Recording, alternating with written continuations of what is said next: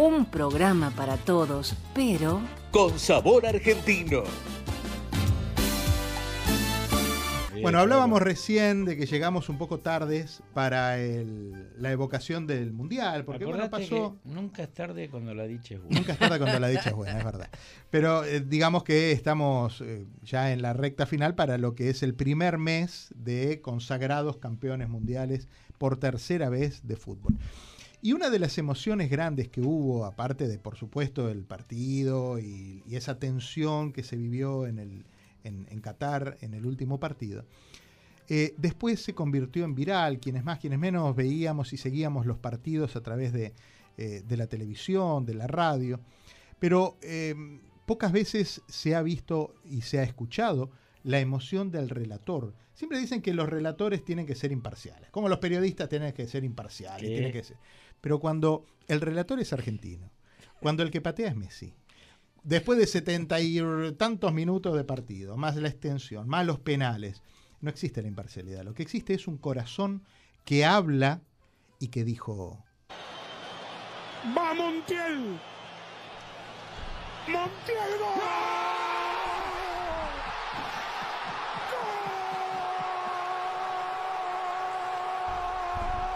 Argentina campeón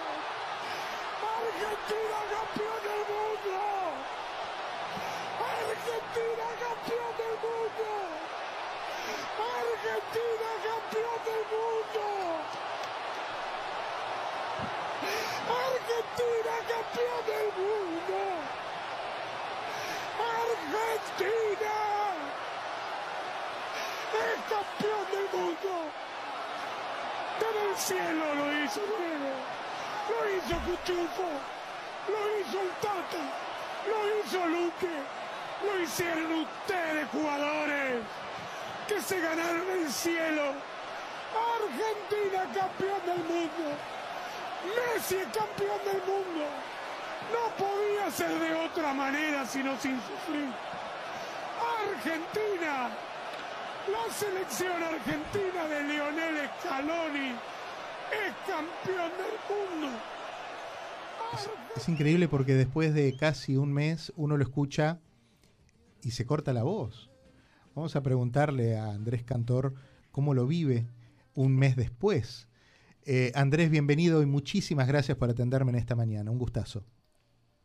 Igualmente, muchas gracias a ustedes por, por invitarme. Lo, lo siento con la misma emoción que seguramente lo sienten todos los argentinos de aquí a la eternidad, este, porque ustedes decían que llegaron tarde para evocar la consagración del título yo creo que vamos a estar tres años y medio evocando ese penal de Montiel y la gesta de esta selección que realmente demostró ser la mejor de esta última Copa del Mundo. Le ganó al último campeón, le ganó en semifinales muy bien al último subcampeón y, y, la verdad que más allá del traspié contra Arabia Saudita, que termina siendo una bendición para arreglar un poco el equipo, creo que fue la mejor de todas, sin, sin lugar a dudas. Siempre dicen que los argentinos tenemos esa cuota de nostalgia y de melancolía que nos pone un valor agregado ¿no? a la personalidad. Pero para el mundo era un mundial, pero para Argentina era mucho más que una Copa del Mundo más.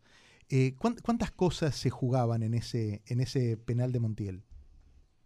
Eh, se jugaba tanto, ¿no? Por sobre todas las cosas, yo te diría que se jugaba muchísimo por el desarrollo del partido. Yo no recuerdo una final con un dominio tan abrumador de un finalista sobre el otro como lo tuvo Argentina hasta el minuto 77, 78. Entonces, eh, hubiese sido tan injusto. Claro que en el fútbol la justicia no existe, se gana, se pierde. Y, la vieja frase, los goles no se merecen, se hacen. Este, pero hubiera sido una injusticia tan grande, creo, digo, para cualquiera, que Argentina no terminase ganando el partido. Por eso encerraba todo y además esta selección, el otro día alguien me preguntaba cómo se comparaba este título con el del 86. Uh el del 86 también tenía una carga muy emotiva porque era Diego, era Diego contra los ingleses primero, el gol con la mano y, una selección que llegó obviamente muy criticada con, eh, con malos resultados antes del Mundial y, que se fue ganando a, la gente. Y, bueno, fue, fue muy lindo aquel, aquella Copa del Mundo y esta de la consagración en Río contra Brasil en la Copa América hasta recorrer todo el camino, pasando por la finalísima contra Italia, el campeón de Europa. Este, y, y este, esta química que crearon los jugadores, yo leí una columna de Jorge Valdano, que como es jugador me parece brillante la, la, la mente y, y obviamente la, la prosa a la hora de escribir sus columnas en el diario El País, que decía que la simbiosis que tiene esta selección es que los jugadores no juegan como jugadores, juegan como hinchas de la selección. Qué bueno eso. Qué bueno. Es buenísima, es buenísima porque, digo, ¿qué otra selección se quedaba 10, 15 minutos festejando y saltando eh, con la gente después de cada partido al grito de- del himno de guerra de, de muchachos este, que cantamos y repetimos todos? Entonces, por eso era importante ese penal para la consagración argentina, eh, más allá de, de todas las consideraciones obvias, de, de la gloria eterna, por, por cómo se había dado el partido. Andrés Norberto, ¿cómo estás? Eh, te cuento que acá estamos con los ojos mojados. ¿eh? Y te felicito por una cosa. Eh, yo vi personalmente el 78, después por supuesto vivimos el, el 86, pero esta vez se produjo algo en la transmisión, estoy hablando. ¿eh? Generalmente en la transmisión de fútbol, uno está viendo el partido, inclusive en muchos lugares a veces bajan el sonido, no. Pero vos fuiste parte de la transmisión. Eh, la explosión que hubo en Miami, sobre todo donde nosotros estamos, tuviste mucho que ver, porque a través de, de la televisión transmitiste corazón, sentimiento, algo único, nunca lo había vivido. Mirá que yo sigo escuchando a Muñoz o a Víctor Hugo en aquellos tiempos, vos fuiste único, único, y, la verdad que eh, nos emocionaste. Y hay un hecho que pasó, que yo lo vuelvo a escuchar y quiero que me lo cuentes, que fue cuando quedó solo el delantero francés delante del Dibu, faltando segundos. Y creo que vos dijiste, se lo lleva a Francia, con una expresión de, de desesperación. Y yo creo que lo empujaste a subir la mano o la pierna al Dibu con esas palabras. Y fue así, ¿verdad? Lo an- vos lo dijiste, yo no, no lo puedo creer. no, y lo- y- ¡Se lo lleva a Le voy a Francia! contar, le, le voy a contar algo de esa, de esa jugada que hasta ahora nadie me preguntó y, y, esta es una observación muy linda. Primero, Norberto, te, te agradezco. A mí también me llamó la atención este, la repercusión porque por lo general, eh, digo, en un momento de, tanto júbilo, cuando termina el partido, todos, fren- eh, todos saltan frente a la televisión, gritan, festejan, y sin embargo hay muchísima gente que, me mandó los videos en casa o en lugares donde el volumen de la televisión seguía estando alto y se escuchaba mi relato, lo cual es, es muy lindo y yo te agradezco tu, consideración.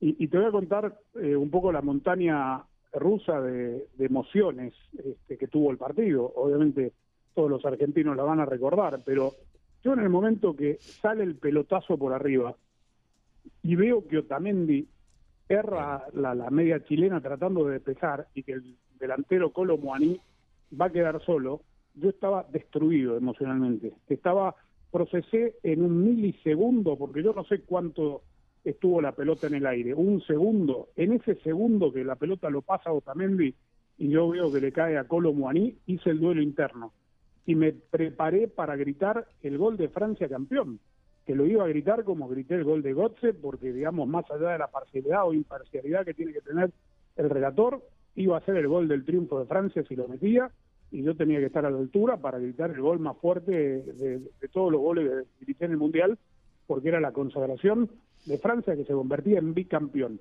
Yo procesé el duelo, te juro, pero te juro por mis hijos, que yo procesé el duelo interno de que perdíamos la final. Y creo, la verdad, honestamente, yo no volví a ver el partido todavía.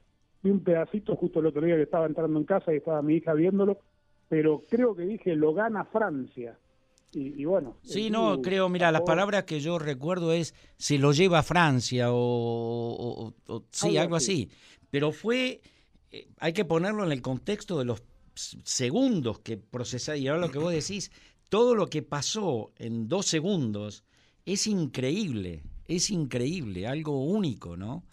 Y- Este, y si recordás bien, pasan 15 segundos y tenemos nosotros la pelota para ganar con el cabezazo de Lautaro Martínez. Claro, claro, que cabecea mal. Sí, sí, tal cual, tal Sí, cual. la, la montaña de, la montaña rusa de emociones de ese partido fue Ah, única, este, única. eh, única, única y no apta para cardíaco de veras. ¿eh? Tenés que escribir un libro. Eh, lo veía el otro día al Vichy Borghi en un programa de la televisión chilena y comentaba algo que, que- que te quería preguntar. Él decía que este mundial fue único porque, y y uno lo sentía de acá, porque estando en una misma ciudad, yo te escuchaba a vos y escuchábamos en, en la televisión, como que ustedes vivieron el mundial completo. No es que estaban transmitiendo a Argentina desde Miami y mientras tanto jugaba España en Seattle, qué sé yo. Era como que era un mundial muy compacto, muy, muy En el barrio. vivido eh, a, a full con todos los equipos. O sea, no era que hablaban de uno, hablaban de un contexto completo, algo único, ¿no? Sin duda, sí, irrepetible. Eh, fue como, eh, le, le voy a pintar el panorama, fue como si el Mundial del 2026 se jugase todo en Miami. Claro, Miami, claro. Fort Lauderdale y West Palm Beach, por Correcto. ejemplo. Que los ocho estadios estuviesen repartidos entre West Palm Beach, Fort Lauderdale, Miami, Homestead, ponele como punto más lejano, y que estemos todos viviendo los 64 partidos en, en Miami. Así fue, tal cual. Me decía, eh, hubo un partido que se jugó a la misma hora, que jugaba Argentina, eh, no me acuerdo con quién, y México, no me acuerdo con quién. Entonces, claro, uno decía, bueno, pone Telemundo, obviamente. Y Telemundo eligió pasar México. Y entonces, en el chat con amigos, uno me dice, ya van a venir a pasar la final y van a tener que pasar Argentina. me dijo. Y yo, en aquel momento no parecía que tuviéramos demasiada expectativa, pero así fue. Se pasó la final. Sí.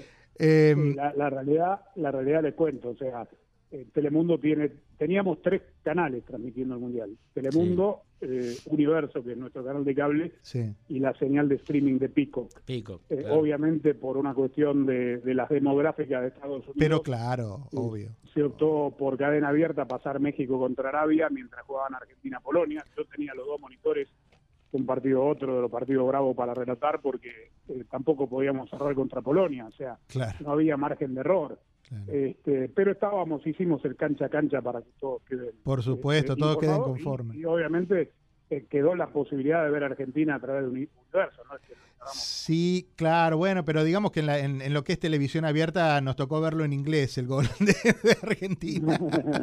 Pero bueno, eh, Andrés, muchísimas gracias. Más allá de recordar el Mundial, más allá de recordar el triunfo de Argentina, las tres estrellas, eh, es una oportunidad que eh, hace años quería tomarme y me alegro que sea en este programa y que sea al aire para agradecerte en nombre de toda la comunidad argentina por el esfuerzo que hacen con Fútbol de Primera, con el de la, compañía productora que llevas adelante y que acercás el fútbol de una manera eh, emblemática y definitiva para el corazón de todos los argentinos que estamos en Estados Unidos. Eh, yo decía que en, en, algún momento de la vida nosotros veíamos la televisión, el partido lo veíamos en televisión y en radio, porque la señal era, era la misma, se escuchaba al mismo tiempo, era, estaba sincronizada. Con los streaming, los satélites y las cosas, ya eso quedó en el olvido. Pero saber que uno encuentra un relato y una imagen que sienten y que transmiten el corazón de la misma manera y de manera sincronizada, bueno, para eso está Andrés Cantor. Y, es eh, buenísimo eh, saberlo y quería que lo supieras de, mi parte, de parte de todos los argentinos que te escuchamos y que te vemos. Muchísimas gracias. La verdad que llega al corazón lo, lo que decís y te agradezco mucho.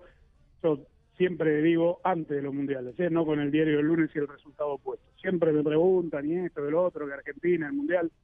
Eh, yo sería un enorme hipócrita eh, si no digo que yo siempre quiero que gane Argentina. Claro. Obviamente hago, intento hacer el, el mejor trabajo más neutral posible este, y esta vez eh, yo, yo creo además, si me permitís que eh, porque no solo los argentinos, por lo, por lo pronto, por, lo, por la cantidad de, de, mensajes que me llegaron no, claro, claro. de personas no argentinas, yo creo que un poco tuvo que ver con, con el desarraigo que vivimos todos los inmigrantes y que uh -huh. fue el triunfo, digamos, de, uh -huh. de, de un país, de, de, un país latino y, y, creo que todos los que vivimos en Estados Unidos eh, se acercaron a través de ese relato y el triunfo, obviamente, de Argentina, sí. que es lo más importante, Estados Unidos es absolutamente secundario a, a la emoción que, que sentimos eh, todos los latinoamericanos y, obviamente primordialmente los argentinos al salir campeón. Parafraseando a Valdano en lo que decías recién, vos sos un poco el hincha que, que, relata el partido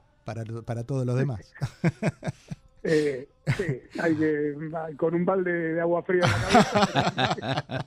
Andrés, un abrazo fuerte. ¿eh? Muchísimas gracias, de verdad, y hasta cada momento. No, a ustedes, gracias por llamar.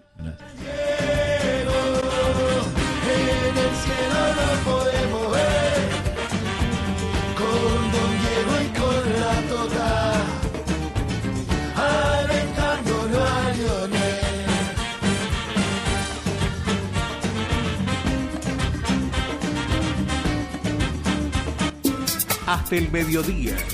Diego Vaz, Norberto Espángaro y Jenny de Bernardo, con sabor argentino.